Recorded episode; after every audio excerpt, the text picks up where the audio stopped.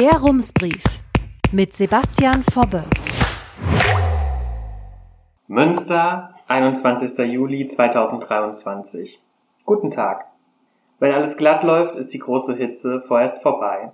Heute Vormittag habe ich mir verschiedene Wettervorhersagen für die kommenden Tage angeschaut. Demnach zeichnet es sich ab, dass wir nächste Woche mit angenehmen Temperaturen und sogar dem einen oder anderen Regenschauer beglückt werden. Heute gab es ja schon mal einen nassen Vorgeschmack. Apropos Regen. Als es vor ein paar Wochen regnete, braute sich an der Promenade ein unappetitliches Laub-Matsch-Gemisch auf dem Radweg zusammen. Wenn ich morgens in die Rums-Redaktion gefahren bin, hat diese Pampe trotz Schutzblech mein Rad versaut und meinen Rucksack vollgesprenkelt.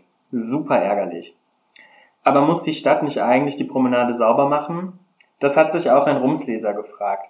Er hatte im Herbst 2020 angeregt, die Promenade in die Straßenreinigungssatzung der Stadt Münster aufzunehmen.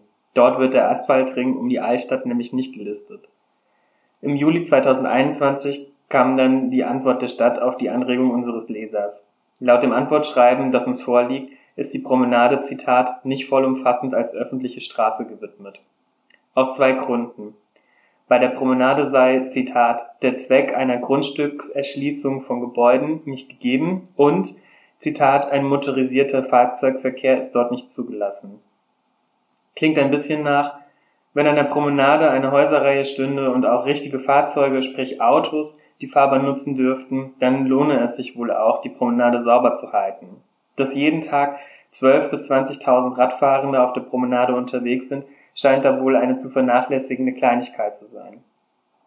In dem Schreiben heißt es außerdem, es hätten sich nicht nur unser Leser, sondern auch einige andere Leute über den Dreck auf der Promenade beschwert.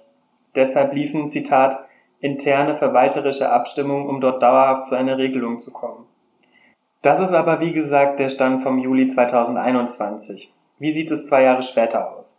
Das Presseamt schreibt uns, die Lösung sei eine, Zitat, situationsgerechte Bedarfsreinigung. Ah ja, und was soll das bedeuten? Weil die Promenade nicht Teil der Straßenreinigungssatzung ist, sind nicht die Abfallwirtschaftsbetriebe zuständig für die Reinigung, sondern das Amt für Tiefbau und Mobilität.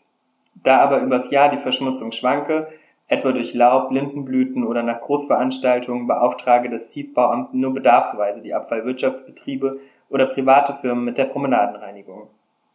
Das sei schneller und effizienter, heißt es. Bloß, wird das in Zukunft noch ausreichen?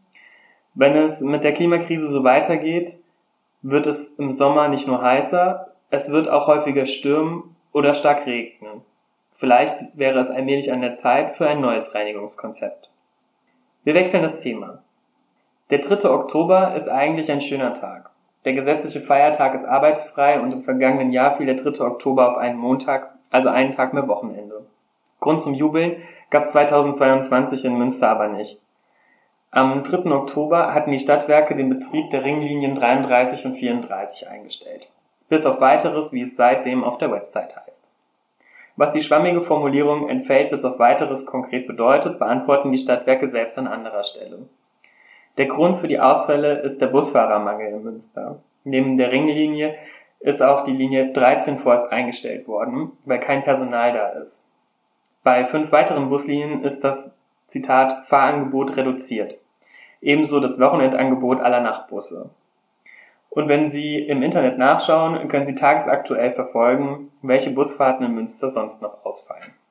Münster ist mit dem Busfahrermangel aber nicht allein. Laut Bundesagentur für Arbeit zählen BusfahrerInnen zu den Engpassberufen in Deutschland. Eine Zahl, die diese Misere auf den Punkt bringt.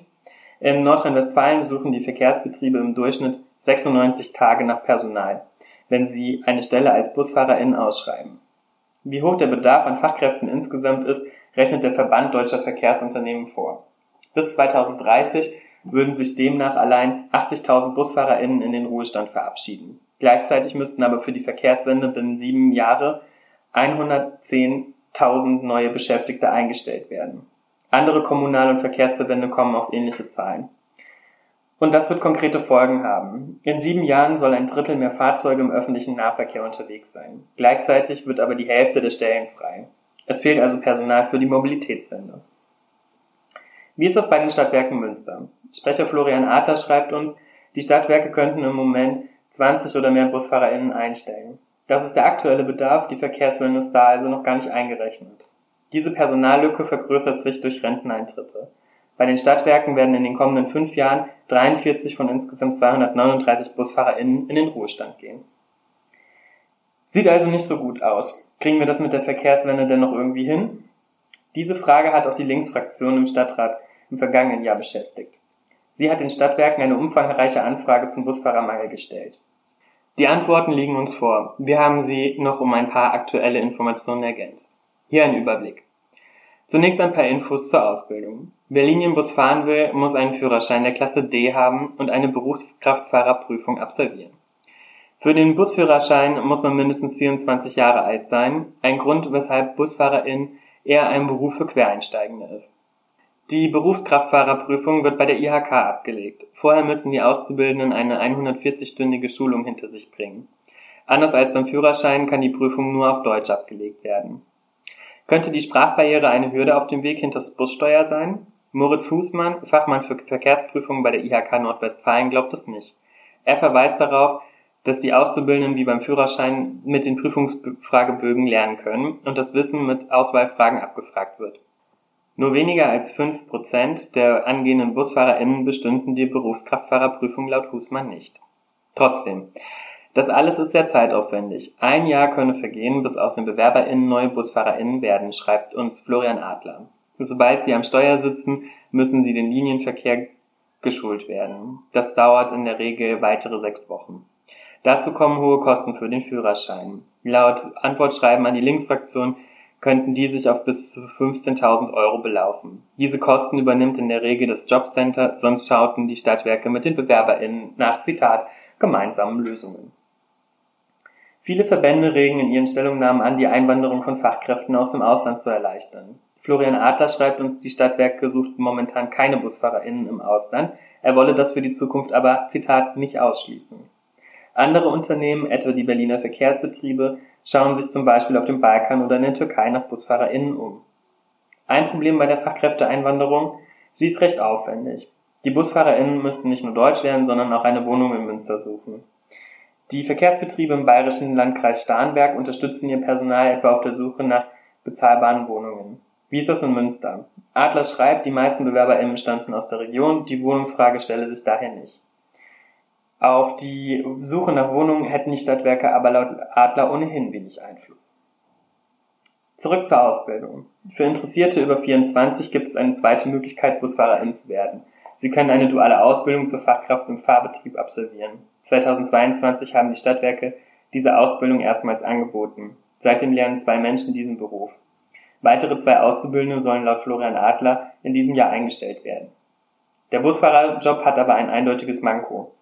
Der Schichtbetrieb im öffentlichen Nahverkehr ist nicht sonderlich familienfreundlich. Die Stadtwerke schreiben der Linksfraktion allerdings, dass sie ihren BusfahrerInnen einen Wunschdienstplan einrichten können, um favorisierte Arbeitszeiten bei der Planung zu berücksichtigen.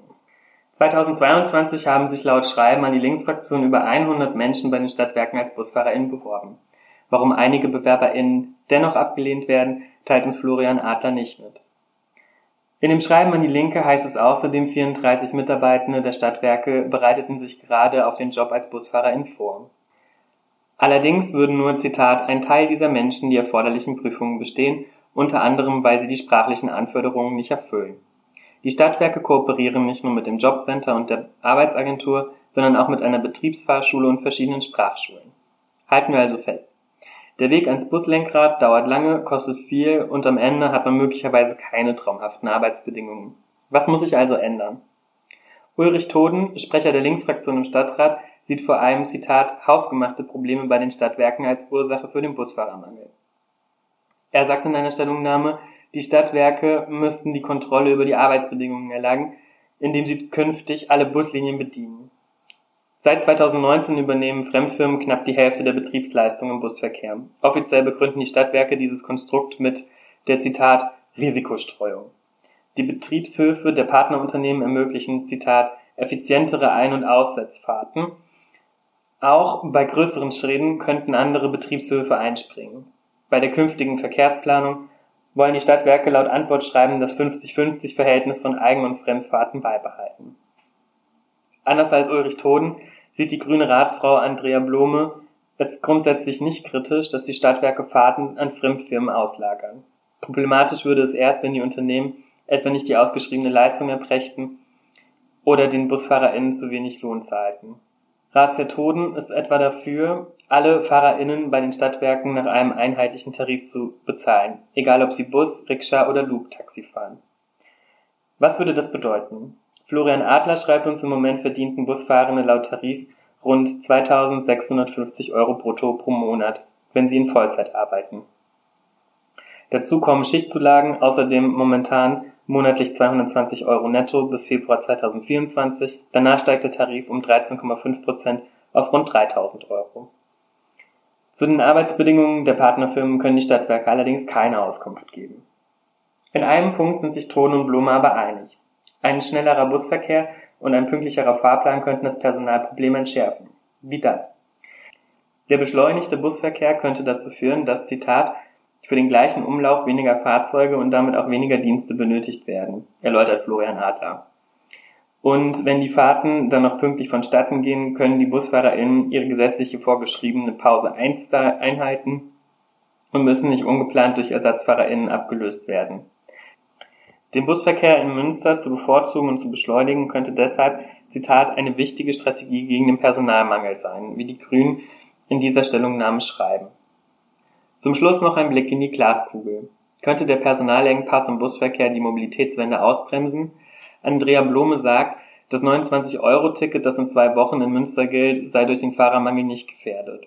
Da gehe es ja um den Preis, nicht um die Fahrgastzahlen. Die Stadtwerke sind da etwas vorsichtiger. Sie wollen beobachten, wie sich das günstige Busabo ab August auf die Fahrgastzahlen auswirkt, schreibt Sprecher Florian Adler. Immerhin, das 9-Euro-Ticket hat laut Adler im vergangenen Jahr keinen Ansturm auf die Linienbusse in Münster ausgelöst. Herzliche Grüße, Sebastian Fobbe. Rums, neuer Journalismus für Münster. Jetzt abonnieren. rums.ms